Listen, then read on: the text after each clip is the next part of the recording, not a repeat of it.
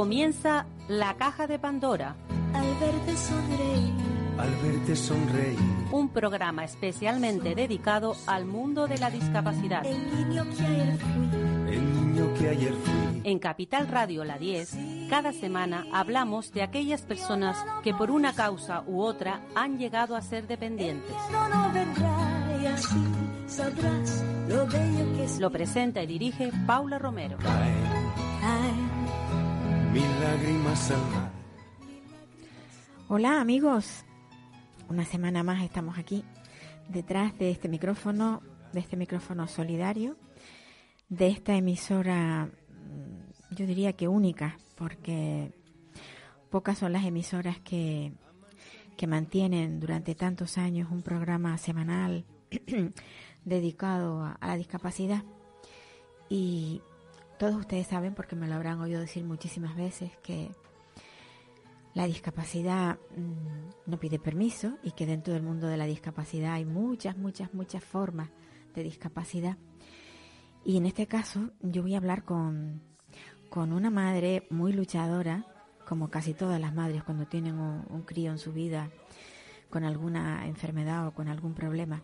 Ella, ella tiene una niña muy bonita, pero con el problema de que tiene una enfermedad rara. Ella es Gemma Carrasco. Gemma. Buenos días, ¿estás- Paula. ¿Estás ahí, no? Sí, Yo encantada de hablar contigo porque igualmente. eres, Igualmente eres de nuevo, esas Paula. mujeres con las que uno le gusta tropezarse en la vida porque creo que, que ese afán de, de, de llevar día a día el, el problema, pero no solamente llevarlo con resignación, sino con lucha, que yo creo que es lo más importante, porque quedarse en un rincón llorando el problema que se tiene no es precisamente lo ideal. Para que un crío salga adelante necesitamos madres como tú. Muchas Y- gracias. sí. Pero creo que es deber de cualquier madre Claro, eh, viviendo esta situación, pues eh, obviamente luchar por ellos. pues sí. Bueno, tú tienes ahora mismo un contencioso con la administración porque las cosas van muy lentas. Siempre decimos que la administración va muy lenta sin pensar que nosotros, o sea, los que tenemos algún problema, no podemos estar esperando. Por supuesto. ¿Cómo, cómo, cómo, ¿En qué punto estás ahora? Bueno, pues realmente este contencioso se ha originado eh, a raíz de que el día 9 de marzo eh, de este año le caduca a mi hija Maya eh, su grado de discapacidad, es decir, ella tiene un 79% de, de minusvalía y ese grado eh, depende de, de ese grado, perdón, dependen muchos otros trámites, como todo como todas las personas que tenemos mm, a nuestro cargo, personas con dependencia, pues nos acarrea muchos problemas burocráticos. Entonces, yo solicité esta renovación el día 18 de octubre del 2019. Eh, el día 5 de febrero de este año estuve en el ayuntamiento de mi municipio, de aquí de Fuenlabrada. Hice otra reclamación al respecto de que no tenía constancia de que eh, se me hubiese notificado esa, esa fecha de, de- de nueva valoración. Eh, en este caso, yo la documentación que ahora tengo que aportar es eh, la prueba de genética, en la que dice que mi hija tiene, bueno, no lo dice expresamente, pero se, se trasluce, ¿no? Que mi hija tiene una alteración genética en el SCN9A, con doble variante en los cromosomas 26 y 27, y de momento seguimos sin encontrar nadie que tenga esas mismas patologías. Es decir, hemos encontrado aquí en España varias personas, varias familias que tienen en este caso eh, niños con, con esa alteración genética, con el SCN9A, Ujú. pero no tienen la, digamos, los mismos variantes. Entonces, bueno, pues eh, yo obviamente no voy a consentir que esto suceda, puesto que a mí mm, esta no renovación en su momento, no por parte mía, sino por parte de la, de la Administración, de- en la lentitud que tiene en tramitar este tipo de, documentos, que dependen muchas veces, eh, puesto que acarrea, pues como digo, la plaza de aparcamiento, el- la prestación por hijo a cargo de la seguridad social, eh, otro tipo de documentos que a unos no serán todos iguales, pero para unos o para otros siempre nos va a influir en el tema de nuestra economía familiar. Sin duda, sin duda. En mi caso, en la mía es, mm, bueno, mm, ya sabéis por otras veces que lo he comentado que la mía es nefasta.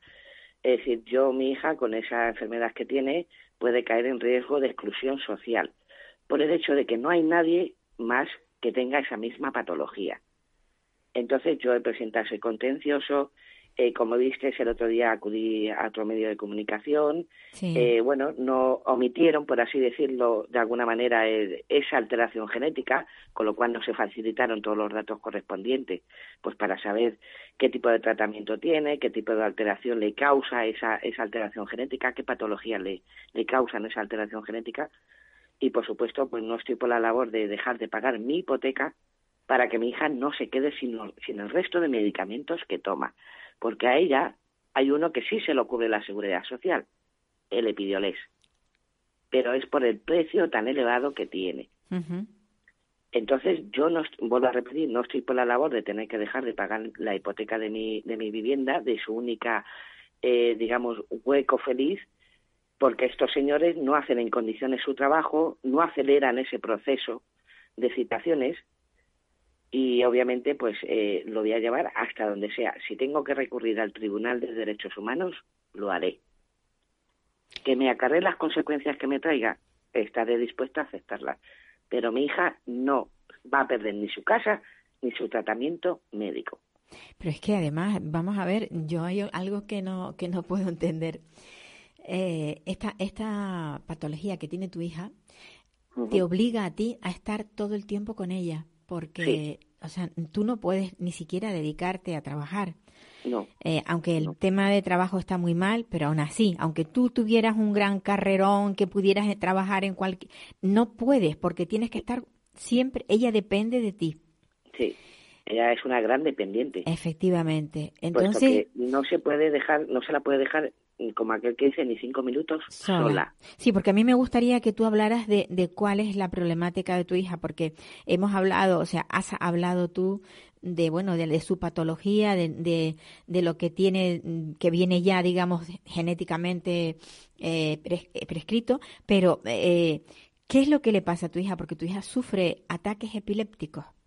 Sí y de muchas variedades es decir tan pronto un día te le da eh, al cabo del día y además últimamente estamos pasando un periodo un poquito complicado puesto que pues con como es normal por estas fechas hay muchos virus. Y entonces a ella últimamente se le ha complicado bastante en el tema de que eh, vomitaba continuamente. Y no sabía si ya era por la medicación si era por el virus si era porque tiene puede tener otra patología asociada cosa que dudo porque nos han dado de alta en digestivo. Es decir que ella hay algunas crisis de las que sufre que le provocan ese vómito. ¿Por qué? Porque tiene estirpado ese, ese lado izquierdo de su cerebro, la mayor parte, es decir, le queda, mm, digamos, un 5, un 10% de esa zona. Entonces, ella tiene crisis generalizadas. Hay zonas en las que a lo mejor no tiene una sensibilidad, eh, digamos, normal, es decir, que no, no tenga dolor, pero hay otras que sí. Es decir, Amaya ahora mismo eh, tiene, se tiene que operar de la cadera porque la tiene usada, la tiene totalmente fuera. Y de eso no se queja. Yo la manipulo a la hora de vestirla, bañarla, cambiarla el pañal y ella no se queja. Pero si en cambio a la hora de peinarla me monta unos que, madre mía. Pobrecilla. A veces mm, la peino mal porque es que no me deja. Claro, Y no te hablo ya de cortarle las uñas, es decir, ella digamos que tiene la, la insensibilidad al dolor distribuido por varias partes de su sí, de forma, de forma extraña. Vamos, lo que a nosotros no nos produce dolor, a ella sí se lo produce y, viceversa. Sí, eso es. A lo mismo que también puede tener dolor para para es complicada la palabra, un dolor intenso. Pero como no lo, es decir, no, no lo, no lo manifiesta. Ya. Ella, ella, tiene, tiene lenguaje, ¿no, verdad?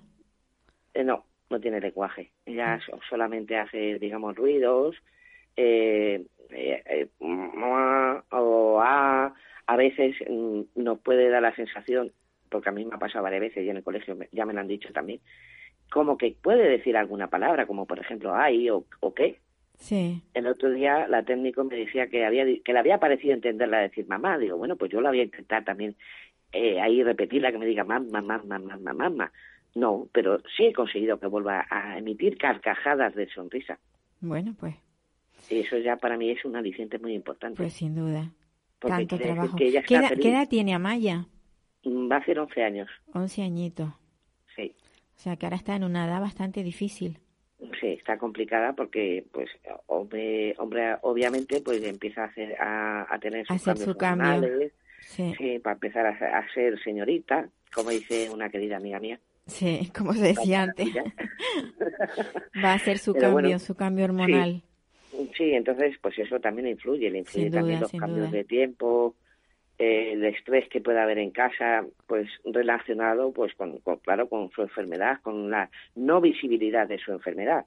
Sí, Entonces, claro, todo eso a veces a ella la puede influir también. pues sí. Yo, a mí, bueno, tú sabes que este programa nosotros lo hacemos para que los padres, las madres, todos, para que todos los que tengan una necesidad se hable.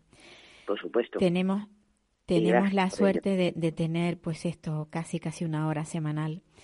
Te lo digo porque como a ti se te quedaron muchas cosas en el tintero cuando saliste Sí. en la, en la televisión, que yo te vi, Muchas. y el tiempo está tan limitado ahí, eh, yo quisiera que, que no se te quede nada, que todas las cosas que puedas decir para que eh, esa visibilidad que todos deseamos de tu hija, para que todo el mundo conozca que existen críos así con estas problemáticas, tú, tú cuéntanoslo porque mejor que tú no lo sabe nadie. Eso es cierto, pero también te puedo decir que creo que haría falta toda una semana entera para que terminara de contar. Pero bueno, voy a intentar ser breve. Eh, Pues sí. Bueno, pues realmente yo podría decir que hasta hace unos poquitos meses no he sabido nada de esta, es decir, no hay demasiada información de esa alteración genética. Pero un día, eh, así en redes sociales, vi una publicación de, de la asociación o Fundación Apoyo Draven que comentaban eh, la alteración genética de un gen, creo que si no me recuerdo mal era el SC1, que también es, es cuestión del sistema central nervioso, es decir, sistema nervioso central. Y yo le pregunté a este a, a- a esta a este post si sabían algo sobre el SCN9A. A lo que me contestaron que realmente poco. Es decir, no sabemos gran cosa, puesto que es un gen que, bueno, mm, conlleva muchas complicaciones. Y le dije, bueno, es que yo tengo un familiar, en este caso mi hija pequeña, que tiene esa afectación y quisiera saber si ustedes me podían ayudar. Entonces, en este caso, el doctor Luis Miguel Aras, gracias, eh, gracias a él, eh, pues él se ha movido, se ha preocupado, ha empatizado con, con Amaya, conmigo, con su familia, y ha empezado a hacer una búsqueda, digamos, a nivel internacional, pero un poco corta, puesto que tiene limitadas ciertas acciones.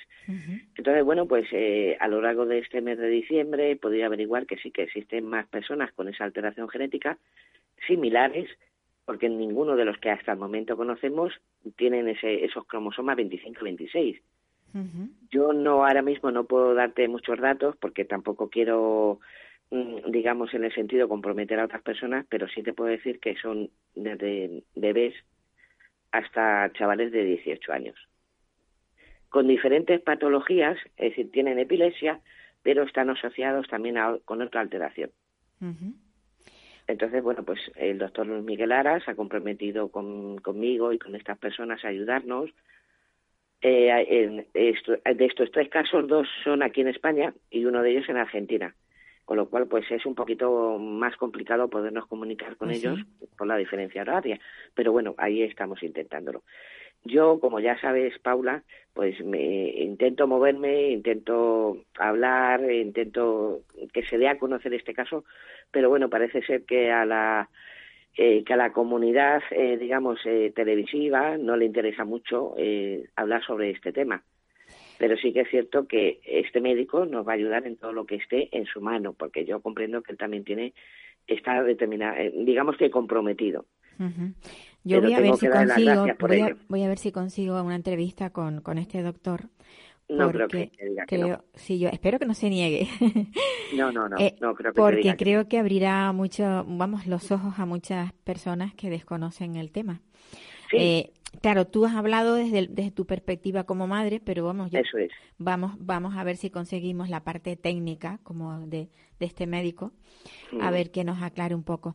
Y eh, tú comentabas que no le interesa al- a los medios. Mm, Yo creo que la discapacidad día a día va ganando espacio en el y, y va ganando. mm, yo diría que hay un antes y un después mm, de, por ejemplo, de esta peli- peli- película que se hizo de campeones, Sí. porque no sé, mm, tengo la impresión de que cada día se habla más de la discapacidad, cada día se pretende más incluirles.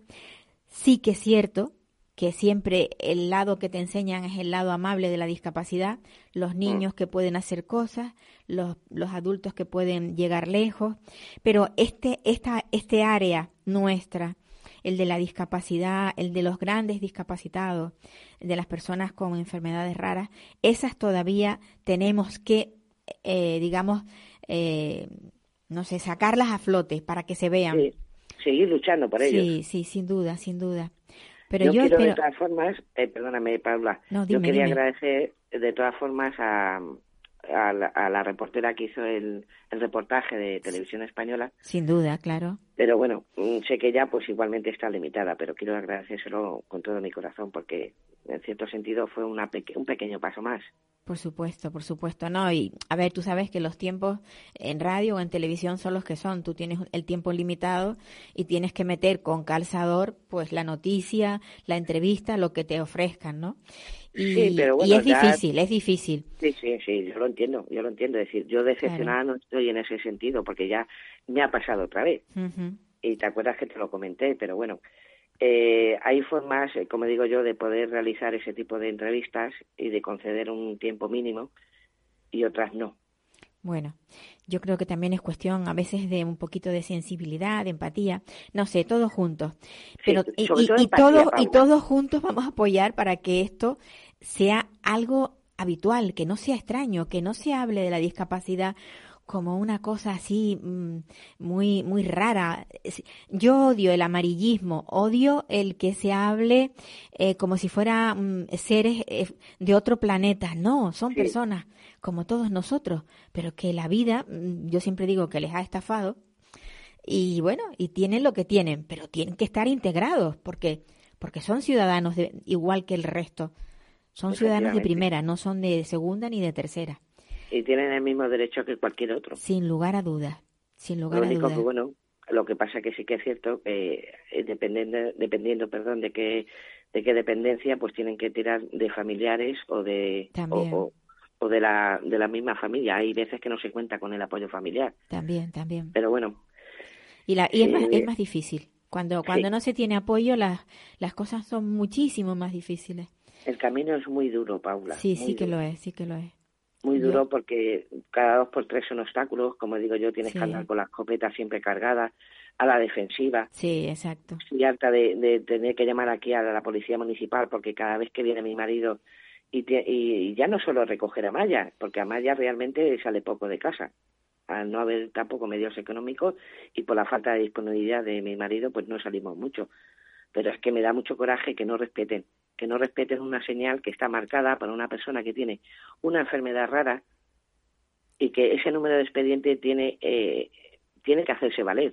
Y tienes un aparcamiento para ella y, y no lo respetan. no lo respetan. Sí, no, no, sí. no. Ni, ni personas que vienen a entregar paquetes, ni vecinos de la zona colindante, que ya he tenido que discutir con algunos de ellos varias veces, y les he dicho, no me toquéis las narices porque yo no sé responder cuando me las tocan. Es decir, yo lo mismo puedo contestarte bien como que te puedo pegar un puñetazo. Ya, pues Gemma, mm, mejor es controlarnos, ¿eh? In- sí, sí, intento no, no ser agresiva. Controlarnos porque al final no sacas, no sacas nada. Pero yo No, te entiendo porque, claro, tienes que tener pues un, un estado de ánimo, dependiendo de cómo tengas ese estado de ánimo, así actúas de una forma u otra. Bueno, Pablo, a mi Pablo, mi, mi estado de ánimo continuamente es, estado, es estresada, Claro, claro, sin duda. porque Pues- nadie se pone en los zapatos de mi hija. Bueno, se pueden poner eh, personas que empatizan, es decir, que padecen de alguna Que enfermedad con- parecida, Sí, que lo conoce, que pero quien realmente se, se debe de poner los zapatos no se pone. Pues sí, Y a mí me gustaría que me vinieran a mí, a mi casa, que bien estuvieran conmigo 24 horas al día y vieran las necesidades que tiene mi hija. sin duda. Eso, eso Que sobre sería todo son lo mejor, eso sería lo mejor. Pues sí. Gemma, estoy encantada de hablar contigo, pero volvemos a lo mismo. Paula. Yo tengo el programa que tengo y tengo que meter tres entrevistas y bueno, a ver cómo lo hago. Gemma, eh, seguimos en contacto. Si Sí, esto no se resuelve, vuelve otra vez a decirlo, ¿vale? Muchas gracias por la invitación y intentaré que no sea así, pero bueno, en cualquier caso yo voy a intentar que, bueno, lo que yo ya te comenté una vez, Sí. vamos a ver si es posible, Pues sí. Eh, de todas formas, he escrito a la, a la Casa Real. Ajá, pues sí. Tú puesto escribe y todo lo que sí. sea que puedas conseguir cosas, oye, pues mira, bienvenido sea. El no ya lo tiene. correo, El no ya lo tiene. Le he ¿Vale? mandado un correo a doña Leticia y espero que en este caso pues nos pueda conceder audiencia. Pues a ver si a ver si lo logras. Un abrazo. Muchas gracias, Paula. Un abrazo muy Buen fuerte día, y un luego. besito para Maya. Igualmente para vosotras. Y Venga. para las chicas de Canarias, que las quiero mucho. Venga, hasta luego. Hasta luego.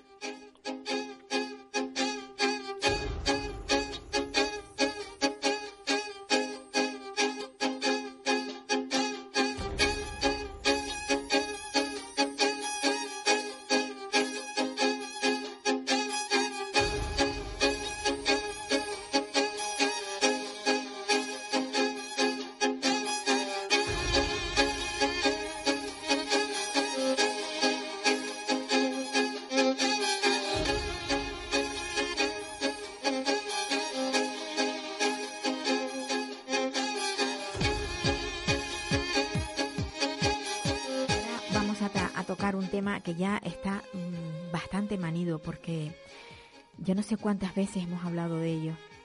Y a mí, antes de empezar a hablar con la persona que tengo al otro lado del teléfono, me gustaría que todos quienes nos están escuchando tuvieran un, un momento de reflexión. ¿Qué es lo que nos gustaría a nosotros en un caso de que tuviésemos, que fuéramos nosotros mismos, no un familiar, sino nosotros, que estuviésemos en un lugar donde supuestamente deberíamos estar bien atendidos, donde deberían de, por lo menos el aseo, la comida y la cama la tuviéramos garantizada, al margen ya de terapias y de otras cosas. ¿Qué, qué pasaría si cualquiera de nosotros nos, encosa- nos encontrásemos eh, pues en un momento imposibilitados y tuviéramos que caer en un centro donde tuvieran que, eh, pues eso, atendernos? ¿Cómo quería, querríamos que nos atendieran? Eso me gustaría que lo, que lo pensarais porque ahora voy a hablar con Débora Castel, que como ya digo, no es la primera vez que sale en nuestros micrófonos. Vamos a hablar de su hermano, Juanjo. Hola, Débora. Hola, hola Paula, ¿qué tal? Yo, Débora, eh, te voy a ser muy sincera. Estoy totalmente indignada. Yo no soy familiar de tu hermano, no soy familiar vuestro, no os conozco personalmente, pero esas fotografías que se han puesto en internet con ese chico, con esa enfermedad parasitaria que tiene todo el cuerpo lleno de llagas y que además se ha transmitido a la familia y que esa, ese centro haya sido incapaz de Derivarlo ni una sola vez efectivamente a- al, al especialista que corresponde. Efectivamente. Eso de verdad clama al cielo. Mira, yo aparte de indignada estoy aterrada, Paula, aterrada, porque esto es, esto es ya, pues eso, una película de terror.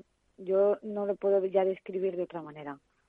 En el momento a mí me dijeron que mi hermano tenía sarna en el cuerpo y que llevaba más de un mes con sarna en el cuerpo y que yo estaba contagiada, yo, yo me quería, yo, o sea, no daba crédito. No Y los niños, que- y tus niños y- y también. mis niños, claro, claro, mis hijos. Y el caso es que mi hija llevaba varios días diciéndome, mamá, rascame, rascame, rascame. Y yo la rascaba, pero yo no, no le veía nada ni nada. Yo sí tenía unos granitos, pero yo a ella no la veía nada.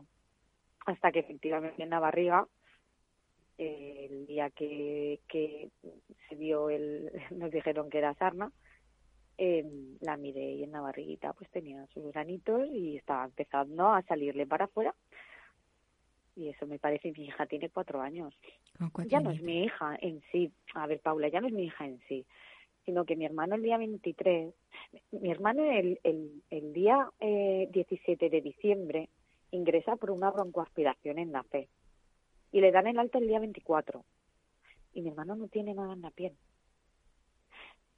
Y el día 23 ingresa por una bocanada de sangre. Y, y, y le ven lo de la piel. La residencia no tenía ni, ni idea. Y ya estaba súper infectado, tenía toda la piel llena. Y lo, y, lo, y lo diagnostican como lesiones maculares por rascado. Eso en la fe de Valencia y lo y lo de, y lo derivan otra vez a, a la residencia tan tranquilos para nosotros pues pues una dermatitis como decían en la residencia y bueno al, al ver que en- todo empeoraba nosotros hicimos mucho hincapié en que por favor que lo derivaran a un, a un, Un especialista.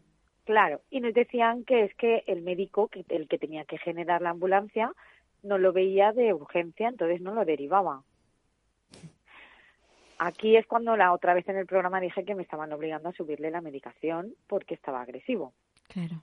Entonces, claro, eh, se lo lleva el psicólogo a la, al, a la FE, o- de nuevo, pero ya se lo llevan para el día 13, el día 12 se lo lleva para, para por agresividad, que ya me parece, vamos. Claro, a ver, pero una persona, una persona que tiene sarna, que está imposibilitado, que no se puede rascar el mismo, que no puede hablarlo, que no puede decirlo, Sí. ¿cómo va a estar? Alterado, tendrá que estar alterado, tendrá que estar in- incómodo. Deficioso, deficioso, Es que es lógico, es que es lógico y normal. Imagínate que a ti te aten las manos y que te tapen la boca y que te, y que te contaminen de sarna. A ver, ¿cuál va a ser tu, tu, tu actitud? Estar dando gritos, estar dando saltos, yo creo que es lo lógico y lo normal. De verdad, sinceramente, es que esto se dice y no se cree. Pero además yo voy a hacer hincapié en una cosa. Si esta persona con discapacidad, llena de sarna, estuviera en un domicilio particular, esto sería una bomba. Sa- A la familia la pondrían de vuelta y media, saldrían todos los medios de comunicación y además le quitarían la tutela seguramente a esa familia porque no sabe cuidar a ese a esa persona con discapacidad. En cambio, en un centro no pasa no nada. pasa nada. No pasa, pasa nada. nada. ¿Que, ¿En qué Esto- país estamos viviendo? No lo sé. De verdad, yo sigo diciendo lo mismo, estoy indignada. Esta es- no, es mi- no es mi forma habitual de, de, de- Ya. de llevar el programa, pero realmente no sé cómo voy a, a expresar, con qué palabras puedo expresar esta indignación que estoy sintiendo. Sí, yo tengo una rabia dentro de mí que no, que no, o sea, que tampoco sé expresar, no puedo expresarla. Estoy, pues eso, con mis hijos en mi casa, intentando no salir, porque a ver, es verdad que te haces el tratamiento y, y 24 horas después deja de ser contagioso, pero no obstante, a mí la pediatra me ha dicho que los tenga una semana en mi casa. Claro. Entonces yo los tengo en mi casa, ya no solamente es eso, sino a mí el daño moral que me han causado no, no tienen ni puñetera idea. Bueno, pero si no les mi- importa el daño que tiene físicamente tu hermano, ¿qué les va a importar el daño moral que puedas tener tú? Ninguno. Paula, es que seamos estaba- realistas. Aquí hay claro. algo que no está funcionando bien. Está claro, Está claro, La- clarísimo. está clarísimo. Y además, otra cosa que también quiero decir, normalmente las personas cuando están en un centro tienen visitas de sus familiares. Esta, esta- estos familiares se han, se han contagiado porque van a menudo a ver a este chico que está en ese centro. Este chico no está abandonado por su, por su familia. Para nada. O sea que De hecho, es algo que, que hay que hacer hincapié en ello.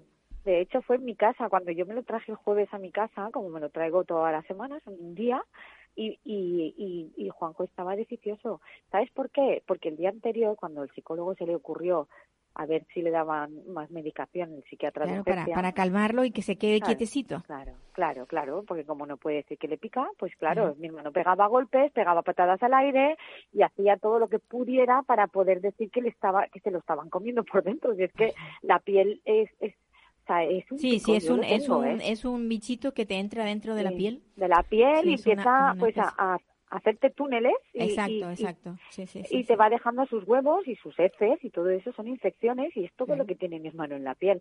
Tanto era lo que tenía que todavía está sin tratar porque no lo pueden tratar porque tiene la piel hecha polvo. Esto es, vamos a ver, si lo bañan y lo asean diariamente, tienen que darse cuenta.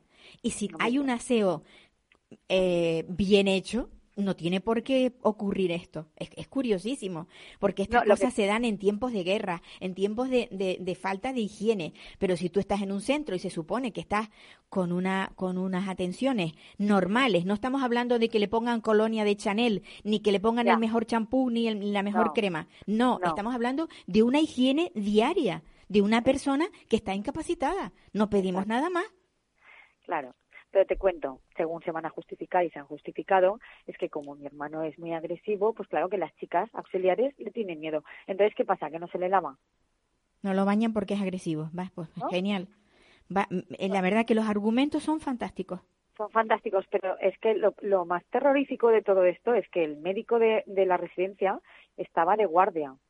Y el que se supone, porque yo he pedido informes, porque yo esto lo quiero denunciar, el, el que se supone que decía que no era de urgencia era un médico que se lo decía a ellos por teléfono. O sea, Ah, vale. ni siquiera fue a la residencia a valorar si era una urgencia o no. Se lo dijo por teléfono. O sea, yo me enteré eso este domingo cuando pedí informes en, en, en el centro y me dijeron que de eso no había informes porque había sido telefónicamente. Y digo, ah, muy bien. O sea, a- digo, nos dicen que no es una urgencia y, y no hacéis nada. Lo Pues- dejáis. Pues, queridos oyentes, esto es lo que nos espera si tenemos que caer en un centro o una residencia cuando seamos, cuando estemos imposibilitados. Puede ocurrirnos. Esto no quiere decir que ocurra en todas las residencias, pero esta en particular está para que la cierren. ¿Qué quieres que te diga? No, voy- no vamos a dar el nombre porque tampoco me, que tampoco queremos dar, pero vamos a ver los servicios sociales de la comunidad valenciana que se muevan, que se muevan un poco. ha denunciado a Sanidad, ¿eh? Y a las, y a las, a las redes sociales y se ha denunciado, o sea, esto hemos mandado una inspección porque según ahora la directora cae, ca- deja caer que igual han sido mis hijos que nos ha cogido en el colegio y se lo han pegado a mi hermano. Manda narices. ¿Qué te parece, Paula? Pues sí, me encanta, me encantan, los argumentos me encantan. Bueno, en fin. Pues nada, Eh, Paula. Débora. Esto no parece que no se va a acabar nunca y que nadie hace nada, pero bueno, espero que, que no sé, es que no espero nada. Yo estoy, venga a llamar ya, pues eso, yo ya no sé ni qué hacer. No sé ni qué hacer. Bueno, lo, lo primero que tienes que hacer es no perder, la- no perder el, el- o sea, no tirar la toalla porque eh, tu, la, la- el bienestar de tu hermano depende de ti. Y esta injusticia tan grande tiene que resolverse. Esto no puede quedar así porque realmente es, es- es tan injusto y tan inhumano, tan inhumano que a una persona la mantengan con sarna durante meses y que además eh, ni siquiera sean capaces de, de, de curarlo, de, que no, que no sé. prevalezca llevarlo a un psiquiatra para calmarle solamente y no buscar el foco, darle pastillas para, para, para dejarlo. no, no, no buscar el foco de esa ansiedad Eh. y de esa manera de comportarse cuando los familiares estamos diciendo que Juanjo no es así, que, que le picará, que le molestará, que le dolerá, que algo le está ocurriendo que Juanjo y no buscan un foco, lo que hacen es al, al psiquiatra y subirle medicación. Claro, claro. Y con Y eso ya lo arreglan todo. y ya está, y a callar y aislado en un sitio y punto pelota y así ni tiene relación con nadie, le ponen unos cascos con música y, y no existe. Lo Y aíslan, dos- lo 2.000 aíslan euros en, totalmente, de sonido y de todo. Sí, sí, eso te cuesta dos mil euros. Débora, mes. eh, mm, lo siento mucho, el tiempo se me, se me agota, Ya, vale, Paula. pero mm, de verdad no, no vamos a, a dejar que esto se, siga así, vamos a, a seguir dando la vara. Para eso estamos nosotros.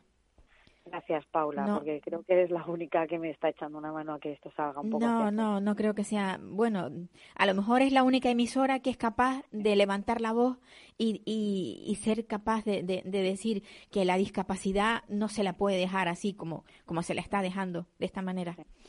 sí. Que yo, la fotografía esa de tu hermano cuando era jovencito, cuando era un niño, que era Sí. una preciosidad de criatura, que debido a un accidente se ha convertido en lo que se ha convertido, la verdad, y encima, encima no estar atendido, es muy doloroso. Muy doloroso. Es muy doloroso. Pues nada, Débora, un abrazo Paula. muy fuerte, mucho ánimo, mucho ánimo. Y a ver si yo me calmo porque de verdad que es que estoy muy indignada.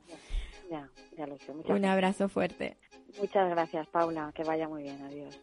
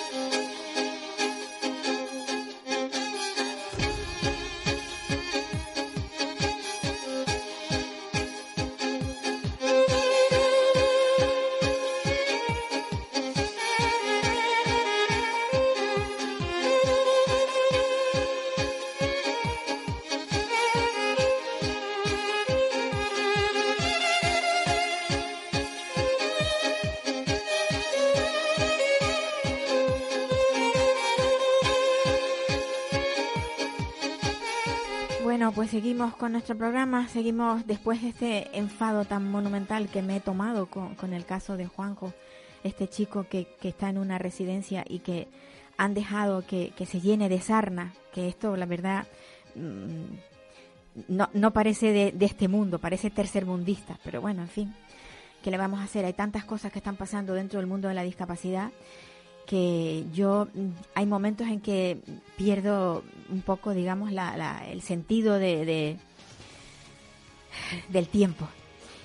Vamos a hablar con, con Nacho Vi- Vila- Vilalta. Nacho Vilalta es un joven que, bueno, eh, emprendedor y están dentro de un proyecto, un proyecto, eh, el, el nombre de la empresa creo que se llama Neki.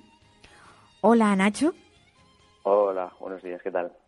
Bueno, eh, a ver, Nacho, eh, cuéntanos porque eh, estáis haciendo una labor muy grande eh, de cara a las personas mayores, bueno, las personas con Alzheimer, evidentemente son, las, son personas mayores, y personas que tienen pues deterioro cognitivo, estas personas que suelen perderse, que se extravían, que no, que no aparece, y vosotros, eh, bueno, habéis pensado que, que, la, que la vida de estas personas puede cambiar.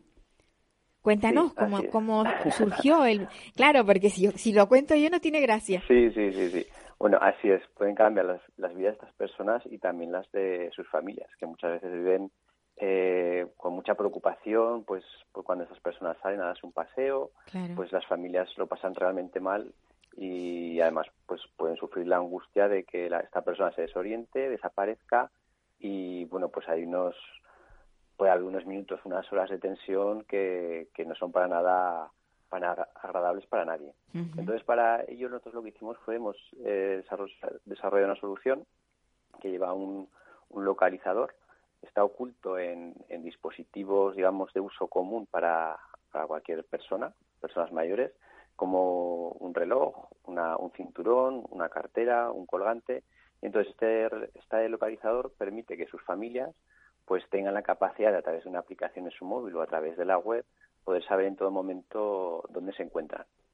Además, también, eh, en caso de necesidad, puede hablar con, con esta persona a través del, del dispositivo porque es como un pequeño telefonito móvil que va, va escondido. Muchas veces la persona a lo mejor ni siquiera sabe que le están mon- monitorizando, pero bueno, para la familia es, eh, les aporta muchísima tranquilidad saber en todo momento dónde está o dónde ha estado y que pueden contactar con él en caso de necesidad.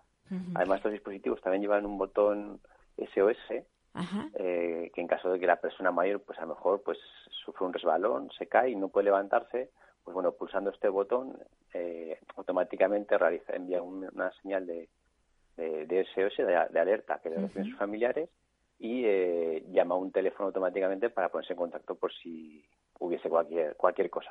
¿Cuándo, ¿Cuándo surge esta idea? Eh, ¿cuándo, ¿Cuándo empezasteis con el proyecto? ¿Cuánto tiempo lleváis con él? Sí, pues bueno, el proyecto ya tiene un tiempo. eh, empezó como hace eh, casi cinco años. Eh, lo que pasa es que inicialmente estamos orientados a niños. La verdad es que el proyecto pasó por las fases. Inicialmente era una pulsera Bluetooth que se conectaba al dispositivo de los padres Mm. y en caso de que el niño se alejase más de lo, de lo establecido, pues entonces el, el teléfono eh, emitía una, un sonido. Entonces el padre se, se daba cuenta que el, el niño se había alejado y ya lo iba a buscar. Pero bueno, con el, con el tiempo pues fuimos viendo que la tecnología, usábamos la tecnología Bluetooth para, para que no hubiese diseñada y nos daba algún problemilla de, de fiabilidad. Y luego muchos padres también nos decían, "Oye, y claro, y si, realmente el niño se pierde, luego cómo lo, cómo lo puedo encontrar. Claro, ahí nosotros no podíamos darle respuesta y entonces evolucionamos el proyecto hacia un dispositivo pues con un módulo GPS, un localizador, que el padre podía hacer, el, seguimiento a través de su, de su teléfono móvil.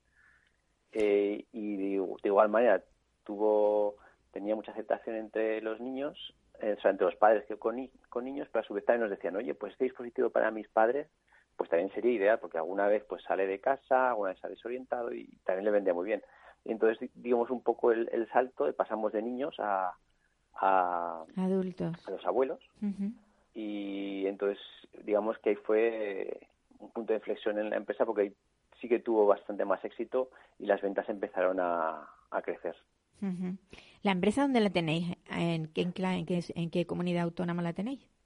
Sí, somos de somos de Zaragoza, estamos en, en Aragón y bueno, pues desde aquí servimos a, a toda España. Bueno, yo el- cuando hablé contigo eh, te comentaba que bueno que sabes tú que la- las personas con autismo hay muchas personas con autismo que no tienen lenguaje verbal y que mm, también suelen extraviarse los chicos con, o sea que cualquiera, tú me, me comentabas que cualquiera Sí, sí. eh, pod- podría acceder a ese a ese artilugio, vamos por así llamarle. Exacto. Eh, en principio, cualquier persona que pueda tener cualquier tipo de deterioro cognitivo o incluso eh, tenemos clientes que son eh, personas mayores que están perfectamente de salud, pero sus hijos, por si acaso, y es que mi padre pues tiene casi 80 años y se va al monte a cazar o a dar un paseo y dice, me da miedo que se resbale. Entonces, o personas, también tenemos clientes que son eh, personas autistas Sí. que pues no son personas mayores, pero bueno, eh, en los padres, en este caso de los niños a lo mejor con autismo, pues tienen la tranquilidad que tienen cierta autonomía eh, estos niños, estos adolescentes, les dan esa cierta autonomía, y pero ellos en todo momento pueden saber dónde se encuentran, pueden hablar con ellos en caso de necesidad, y la verdad que les aporta mucha tranquilidad también. El, el hecho de, de, o sea, se compra el dispositivo, pero luego Sí. que, te- que se crea una dependencia de la empresa o cómo es la cosa, Cu- cuéntanos cómo, cómo es el Sí, tema. por un lado está lo que es el, el, el dispositivo, ¿Mm?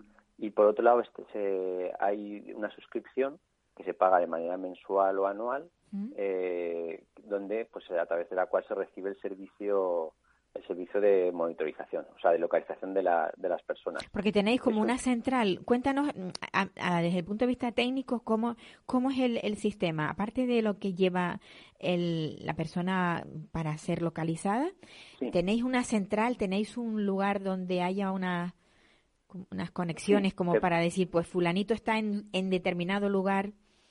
Sí, te cuento. Eh, Sí. Nosotros eh, desarrollamos la, la plataforma de localización ¿Mm? con la idea inicial de que fuesen las familias las que hiciesen esa monitorización de la, de la persona mayor o, o de la persona que lleva el dispositivo.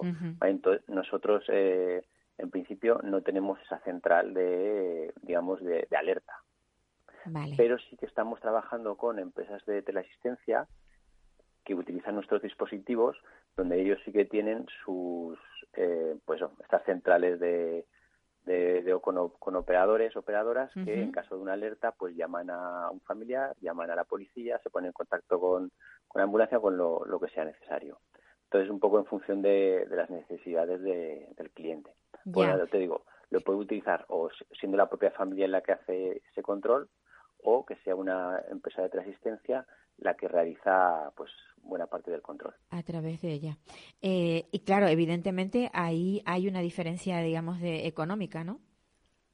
Claro, claro, nosotros eh, eh, ofrecemos unas, unas cuotas, ¿vale? Sí. Cuando el control lo hace la familia y cuando el control se lo realizan las empresas de teleasistencia, pues ya lo suelen incluir en el, digamos, en el pack de los servicios que incluyen esas empresas de, de teleasistencia. Y que luego, además de nuestro servicio, pues bueno, pues ofrecen otros servicios distintos que nosotros no, no ofrecemos. ya, y luego eh, hay una revisión periódica de esos, de esos aparatos para, digamos, tener o una puesta a punto. mm, Sí. No, a ver, en principio no, porque nosotros el, podemos generar incluso alertas cuando detectamos que el aparato pues se ha, ha dejado de Deteriorado. una señal por el, por el motivo que sea, mm, o también el, el cliente en todo momento pues saber el, el estado de la batería, pues saber si hay que volver a cargar o es necesario cargarse o está bien de batería. O, pues imaginémonos que lo lleva un, yo qué sé, un señor muy mayor que se Sí. cae al agua y se moja el, el artilugio. Eh, ¿Eso ya deja de funcionar? A ver, el- los dispositivos, depende, tenemos varios dispositivos. Como te he comentado, hay algunos pues van en cinturones, en relojes. Mm. Hay dispositivos que hoy son, eh, son sumergibles. Hay Ah, otros dispositivos que vale. no son, no son sumergibles. vale, Eh, vale. entonces, en el caso de que se mojen, eh, si por ejemplo el reloj, en caso de que se lave las manos y se moje un poco, no pasa nada. El, sí que puede haber problemas en caso de que, por ejemplo, se sumerja en una piscina. En ese caso, el, deja de, el Dejaría de pues, dejaría de funcionar, aparte que debajo del agua pues tampoco funcionarían las señales. No, em, de- no emite, eh, claro, no emite señal. Claro. Sí, y otra cosa. Pero bueno, pero ahí sí que podríamos saber el recorrido que ha hecho esa persona hasta el punto donde ha dejado de emitir esa señal. Eso es a lo que yo quería preguntarte ahora. Exacto. Si deja Sí, un sí, rastro de manera Exacto, sí. que se sepa dónde fue el último lugar en el que terminó de funcionar el... Correcto, así es. Y además también podemos, eh, se pueden generar zonas de seguridad que emitan alertas en caso de que eh, esa persona entre o salga de esa zona de seguridad. Por ejemplo, dices, oye, pues eh, mi padre pues se va a dar un paseo siempre y está por este por, por esta zona, por este parque. Ujú. Y, pues bueno, marco ahí una zona de seguridad y en caso de que a lo mejor se pueda desorientar y salga de esa zona, pues inmediatamente eh, la persona que está, su hijo, que, o la, la empresa de teleasistencia, recibe una alerta eh, de modo que esa persona ha salido de esa zona de seguridad. Entonces, pues ya pues le llaman o contactan con alguien para que lo, lo vayan a buscar o toman la medida que sea que sea necesaria. Ya, porque hay un radio de acción, ¿no? Eh, sí, bueno, en principio el, el dispositivo, eh, mientras tenga eh, señal de GPS eh, co- y cobertura de telefonía, lo podemos seguir de allá donde esté. En caso de que esté en interiores, también nos basamos en posiciones a través de las señales de las, de las redes Wi-Fi. Ujú. Y estos eh, zonas de seguridad es el propio usuario el que define el tamaño de estas zonas de seguridad. Puede ser una zona de seguridad muy grande que incluya un barrio o un pueblo completo o a lo mejor una pequeña zona de, de donde viva. Ajá. Y otra cosa, eh, todo esto que te estoy preguntando es como si yo fuera a comprar uno. sí, hombre, creo que, que es lo más acertado, porque el que está Sí, sí, escuchando, sí. quizás a lo mejor esas preguntas también se las hace. Interferencias, ¿puede recibir, tener interferencias este mecanismo de forma que en un momento dado se pierda la señal y luego vuelva otra vez la señal a, a restituirse en otra zona totalmente distinta? ¿Eso, ¿Nos Eh, podemos sí. encontrar con eso? A ver, podría pasar, como te, como te comento, el, es un, el dispositivo es un pequeño teléfono móvil, entonces Sí. una de las condiciones es que tiene que haber eh, cobertura de telefonía, que en principio, bueno, pues en, eh, hay, por suerte hay pocas zonas donde no haya cobertura no de telefonía. Y por otro lado, la señal GPS funciona solo en al aire libre. Cuando es igual como andas en un coche, te metes en un túnel, dejas de recibir Deja de recibir. la señal ajá. GPS. Entonces, en nuestro caso, cuando las personas están en edificios, eh, por lo general se pierde la, la señal GPS. Lo que pasa es que ahí empezamos nosotros a trabajar con las señales Wi-Fi que detectan los, o sea, que detecta el dispositivo. Algo similar a cómo funcionan los teléfonos móviles. Tú, Sí, sí, sí. Cuando estás con el móvil dentro de casa, pues te pones el GPS, pero sin embargo el móvil te, te posiciona con, con cierto margen de error, pero bueno, una zona muy próxima a la que estás. Y es porque se basa en esas posiciones de, de las redes Wi-Fi. Nosotros eh, trabajamos de manera similar, para que en todo momento pues podamos dar una posición, aunque sea aproximada, de donde se encuentra esa persona. Nacho, ¿cuál es el, el cargo tuyo en la empresa? Sí, yo soy, soy socio fundador, junto con mis otros dos socios, con Rafa y con Raúl, y yo soy, digamos, un poco estoy encargado de tema de, de operaciones, un poco de- del día a día de, del dispositivo. ¿Y vosotros que sois informáticos? Sí, Ingenieros informáticos. ¿no? ingenieros informáticos, sí. Pues sí, yo creo que es una salida fabulosa, eh, vamos, para, para el emprendedor, pero la, la labor que hacéis yo creo que es, es muy buena porque es una labor social. Es evidente que hay que hay que pagarla porque mm, por el amor al arte no se trabaja, ¿no? Pero pienso pienso que esa labor social, o sea, lo que estáis haciendo que va a beneficiar a, a familias, no solamente, como decías al comienzo, no solamente a la persona que está sufriendo ese deterioro cognitivo que en un momento dado necesita ese apoyo, sino la seguridad, evidentemente, de la familia. ¿Tenéis alguna subvención? Eh, sí, para nosotros eh, es muy gratificante pues la, la verdad hacer este trabajo porque al final eh, recibes muchos correos de familias eh, agradeciendo pues nuestro servicio y Claro. gracias porque gracias a vuestro servicio pues mi padre se perdió y enseguida pues lo fuimos a buscar eh, o que, muchas veces estas apariciones pues termita- terminan eh, con resultados graves entonces pues bueno muchas familias nos eh, nos felicitan y eso la verdad que es muy muy reconfortante Sin duda, en sin cuanto duda. a subvenciones, a ver, en principio depende un poco más por autonomía. Sí que hay autonomías que a nivel eh, o más provincial, pues sí que ofrecen subvenciones para adquisición de, de estos dispositivos, de tipo de dispositivos, pero ya digo, eso va más por poco por, por comunidades. Por comunidades. Eh, luego también tenemos una campaña, ya aprovecho para comentarlo, Sí, lo sí. que llamamos eh, Neki te acompaña y no más desaparecidos, donde, bueno, pues sabiendo un poco pues la problemática que tienen muchas familias en España, lo que queremos es regalar a un, un dispositivo a todas aquellas familias que han sufrido una desaparición de, de un familiar. O sea, que vais a regalar un dispositivo. Exacto. Regalamos el dispositivo a todas aquellas familias que no, pues, que hayan sufrido esa desaparición. Ajá. Al final un poco les exigimos que nos demuestren que es real esa desaparición, pues con algún tipo de denuncia eh, ante la policía de la desaparición. Entonces nosotros les eh, nos comprometemos a regalarles el dispositivo. Qué bien. Pues, pues vamos, que yo decía que la- ten- tenéis un trabajo que hace una labor social, pero si además vais a hacer este tipo de, de donación a personas que, a lo mejor personas que ni siquiera han oído hablar de, de, Sí, de sí, este sí. sistema.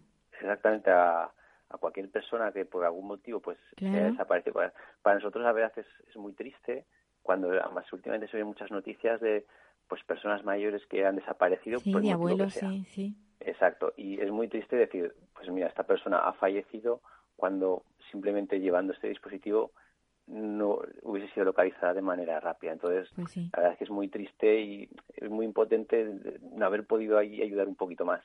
Entonces, por eso hemos lanzado esta campaña porque creemos que, que bueno, que hay mucha gente que se puede beneficiar de ella y la labor eh, social que podemos hacer pues es, Es muy es muy potente. Pues sí. Neki te acompaña. Así es, así se llama la, Así la, se la llama. campaña. A ver, si alguien quiere meterse en la aplicación vuestra en, la, en las redes, como por dónde me- os metéis? ¿Por dónde nos pues, metemos? eh, bueno, pues nos pueden localizar en, pues a través de la web, sí. en neki.es. Neki.es, Neki vale. Y luego, pues en todas las redes sociales, en Facebook, en Twitter, en Instagram, como Ujú. Neki Global. Ajá. Y ahí pueden localizarnos, contactarnos, o bueno, a través de la web, de nuestro correo electrónico, nuestro nuestro teléfono, Ujú. etcétera.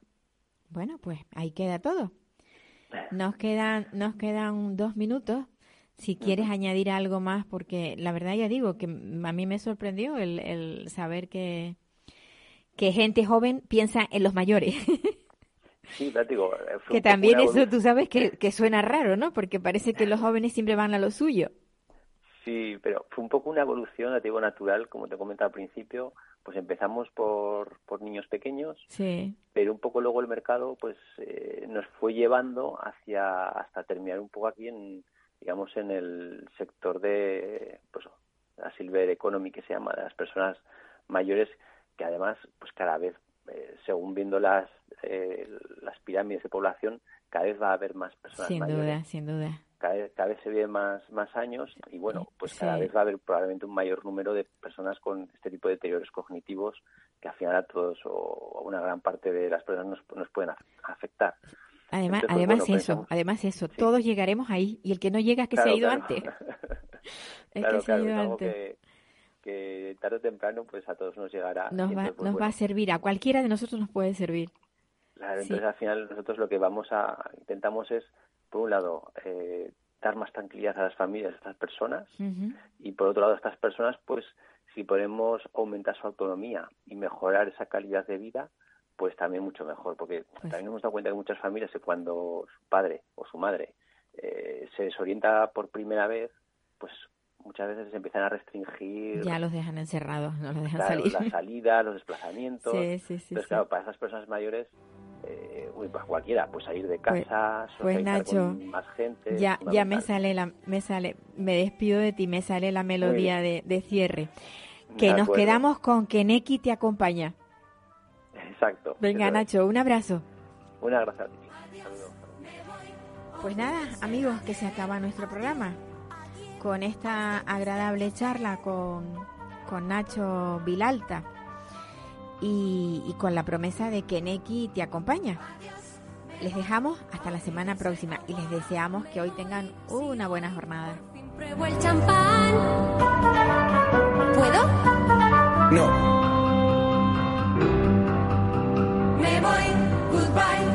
En adiós. Me voy con un suspiro y un adiós. Adiós.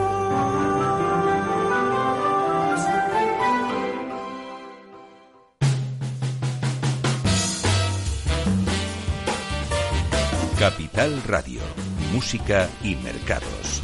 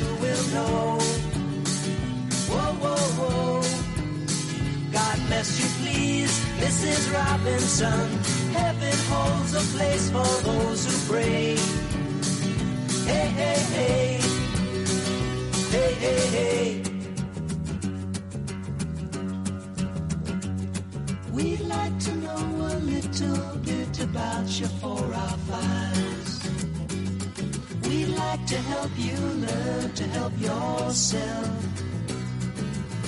Look around you, all you see are sympathetic eyes. Stroll around the grounds until you feel at home. And here's to you, Mrs. Robinson. Jesus loves you more than you will know. Whoa, whoa, whoa. God bless you, please, Mrs. Robinson. Heaven holds a place for those who pray. Hey, hey, hey. Hey, hey, hey.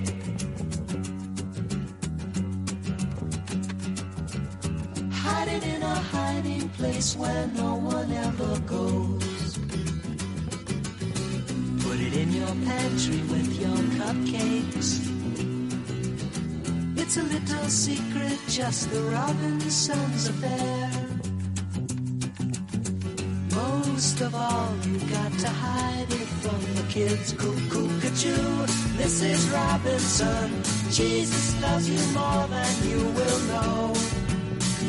Whoa, whoa, whoa. God bless you, please, Mrs. Robinson. Heaven holds a place for those who pray.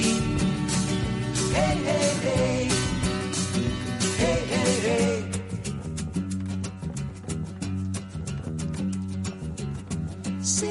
A sofa on a Sunday afternoon. Going to the candidates' debate. Laugh about it, shout about it when you've got to choose. Every way you look at it, you lose. Where have you gone, Joe DiMaggio? Our nation turns its lonely eyes to that you say, Mrs. Robinson? Joe to Joe has left and gone away. Hey, hey, hey. Hey, hey, hey.